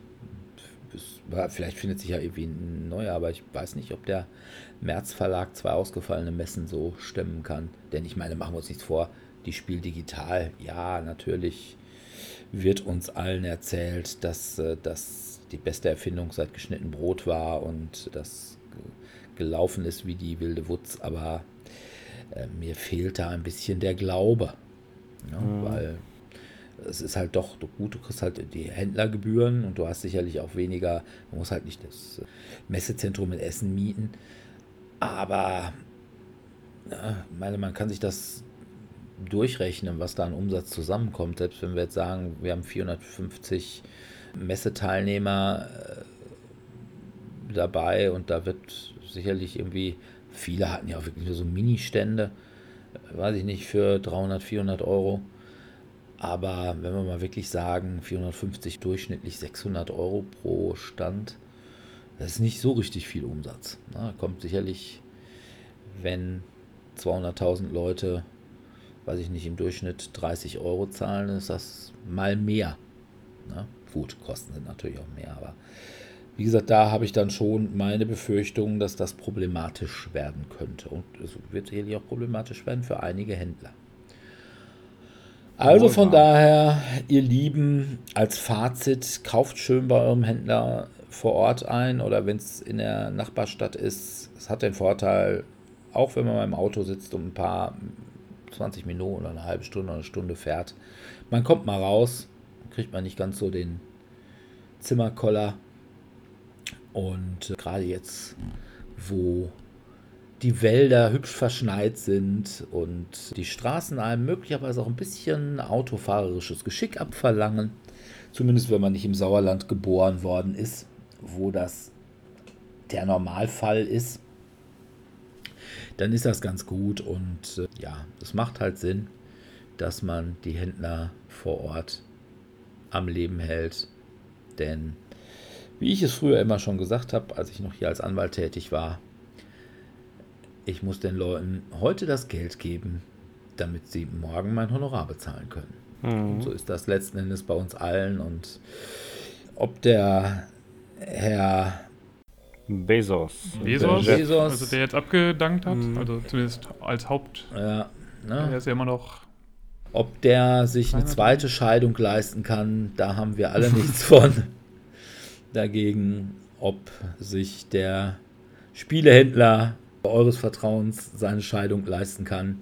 Da hat zumindest der Kumpel von euch, der vielleicht als Anwalt arbeitet, noch was davon. Und ja, wenn der dann irgendwas anderes kauft, was euer Arbeitgeber herstellt oder vertreibt oder verkauft oder macht oder tut oder die Steuern zahlt, damit ihr im öffentlichen Dienst bezahlt werdet, äh, da haben wir dann doch alle was von. Na gut. Dann würde ich sagen, machen wir den Sack hier zu. Wir bedanken uns wie immer bei unseren Zuhörern fürs Zuhören und hoffen, dass ihr auch in zwei Wochen wieder dabei sein werdet. Und da wird es nämlich ganz toll. Sebi ist nicht dabei. Das ist aber nicht der Grund, weshalb es ganz toll ist. Dann kann es nicht ganz oh. toll werden. Weil wir haben natürlich einen Sebi, da müssen wir Ersatz für finden und da reicht natürlich nicht einfach nur einer. Da haben wir gleich zwei Gäste da und zwar den schon aus einem vorherigen, ich glaube, weiß ich nicht, im letzten Jahr hatten wir den schon zu Gast bei uns im Podcast, äh, die Brettballerina, nämlich äh, den Sven Siemen. Und dann haben wir einen, ja, einen ausgewachsenen Spieleautoren. Da sage ich aber noch nicht genau welcher. Das könnt ihr dann das nächste Mal hören. Den haben wir auch dabei. Als Thema haben wir diesmal ja die politische Korrektheit in Brettspielen, insbesondere Rassismus in Brettspielen und ob man möglicherweise in der Brettspielszene ein Problem damit hat. Viele haben vielleicht mitgekriegt, dass es in den letzten Wochen einen ziemlichen Shitstorm um den Herrn Taschini gab und einige Verlage sich äh, auch von ihm distanziert haben und gesagt haben, also wir würden nicht mehr mit ihm zusammenarbeiten. Äh, dass auch die Spiele nicht mehr äh, weiter, nicht mehr weiter vertreiben. Das ist äh, derjenige, der Marco Polo gemacht hat. Und ja, da ist. Die, die Reisen des Marco Polos. Ja. Kann, merkt sowieso. Ja. Heißt sowieso immer nur Marco Polo. Und ähm, ja, da wollen wir mal ein bisschen drüber reden, wie das so aussieht. Wir hatten ja auch vorher schon mal immer was angehört, so Mombasa und sowas. Und dann wollen wir das einfach auch mal vertiefen. Ja. Ansonsten, wenn ihr mit uns spielen wollt, dann müsst ihr das im Moment online machen. wir haben es gerade schon gesagt, Mittwochs äh, treffen zumindest Dominik und ich und ein paar Leute uns immer auf dem Tabletop-Simulator. Das heißt, wir treffen uns vorher auf dem Discord-Server von Tellurian und ähm, da kommt ihr hin, indem ihr entweder einfach mal bei Tellurian anruft oder eine Mail dahin schreibt oder ähm, auf den Facebook-Eintrag guckt. Ich glaube, da ist also auch ein Hinweis auf den Discord-Server. Und ja, das ist eigentlich ganz nett. Ne? Man braucht halt ein Mikro und einen Kopfhörer und sonst nichts. Man muss noch niemals gewaschen sein und eine Hose müsst ihr auch nicht tragen. Also von daher, das ist schon echt viel praktischer, als nach Dortmund zu fahren. Ja, ob und wann es wieder in Dortmund Hör, dem Cabaret Kö, losgeht, wissen wir auch nicht. Wir hoffen, dass wir uns da nochmal jeden ersten Dienstag im Monat zum Spielen treffen können. Wie gesagt, wann wissen die Götter. Ja, ansonsten hoffen wir, dass ihr in zwei Wochen wieder mit dabei seid. Wir würden uns freuen, wenn ihr kommentiert, wenn ihr uns Sternchen gebt, wenn ihr uns euren Kumpeln empfehlt und ja, wenn ihr uns einfach eure Liebe spüren lässt, weil wir brauchen das auch. Genau. Und mit diesen warmen Worten möchten wir uns verabschieden und sagen an dieser Stelle Tschüss. Tschüss. Ciao, ciao.